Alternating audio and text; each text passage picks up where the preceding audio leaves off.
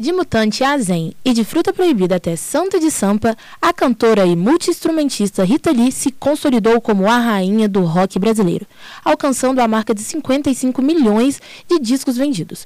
Confira no próximo lado B sobre a história de uma das mulheres mais influentes da música brasileira.